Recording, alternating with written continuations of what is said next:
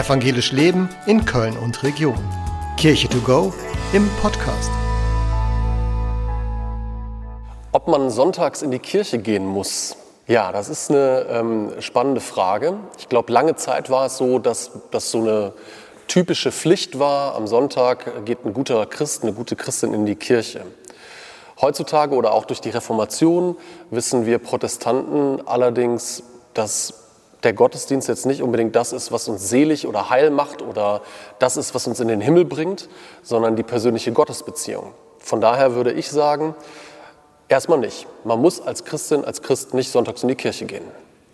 Man kann auch, wenn man unterwegs ist im Wald, eine wunderbare Beziehung zu Gott finden. Aber, und jetzt kommt die Ausnahme, ich glaube, es macht etwas mit uns, wenn wir gemeinschaftlich feiern. Und da nehme ich immer gerne ein Beispiel, und zwar, wenn man für sich zu Hause kocht. Dann schmeckt das gut, man hat so seine Rezepte, man weiß, was man tut.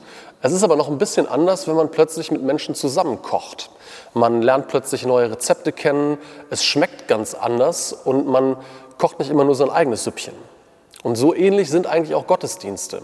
Man erweitert seinen Horizont, indem dass man etwas anderes hört, dass man mit gemeinschaftlich mit anderen Menschen zusammen betet, lobt, singt, dankt das macht etwas mit einem. Von daher würde ich sagen, nö, man braucht den Sonntagsgottesdienst nicht, aber es schmeckt einfach besser.